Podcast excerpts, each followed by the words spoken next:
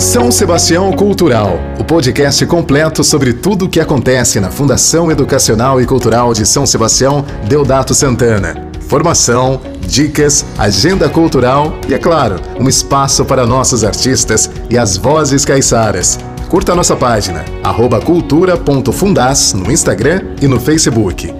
No podcast São Sebastião Cultural de hoje, você vai saber tudo sobre a exposição Patrimônios e Materiais de São Sebastião e ainda o Recontando São Sebastião, que hoje traz a Caiçara Lavina de Matos. Compartilha aí, porque o podcast São Sebastião Cultural começou. Agenda Cultural.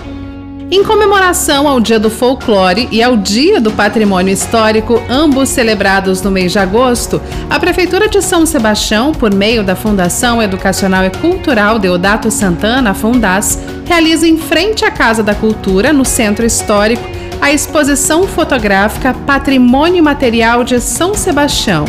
Memórias e Saberes de um Povo valorizando a cultura, o saber popular e a oralidade tradicional da região. A mostra tem cerca de 20 imagens que contam sobre histórias de João Alfaia, a cerâmica de Dona Adélia Barsotti, o boi veste, a congada de São Benedito, folia de reis, artesanato, entre outras manifestações.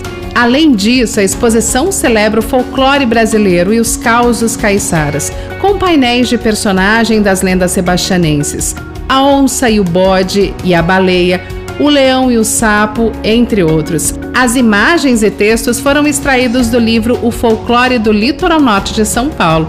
A mostra pode ser visitada até o dia 1 de setembro, de segunda a sexta-feira, das 9 às 17 horas. Prestigie essa linda e merecida homenagem. Recontando São Sebastião.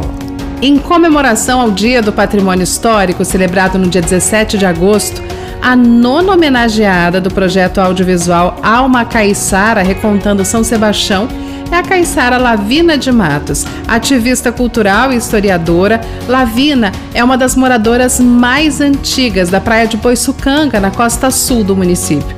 Conheça um pouco mais da sua incrível história de vida. O projeto Alma Caiçara Recontando São Sebastião é realizado pela Prefeitura de São Sebastião por meio da Fundas. Nasci aqui em Boiçucanga, Sou filha do José Pertino de Matos e Maria das Dores de Matos. E Boiscanga é um, um, foi um lugar muito hospitaleiro porque se desenvolveu muito rápido por causa da comunidade, eles eram muito unidos e todos eles se uniam para fazer as coisas. Boiscanga, ela se desenvolveu muito rápido assim pela comunicação, que Boiscanga é um lugar hospitaleiro. Eu gostava daquela época porque a gente teve uma infância muito bonita, o rio também era muito limpo, se bebia água. O pessoal antigamente lavava as roupas aqui no rio Boiscanga, tudo se fazia aqui, os peixes eram, eram limpos aqui no rio Boiscanga. Mesmo com aquela época, com toda a dificuldade que tinha, mas assim, a gente tinha mais liberdade, eu acho que se vivia melhor, entendeu? O ritmo de vida pra, era muito melhor, era tudo muito mais sadio, tudo que se plantava se colhia né, aqui e era muito mais sadio. E você confere o episódio na íntegra acessando o nosso canal do YouTube. Se inscreva, Fundação Sebastião.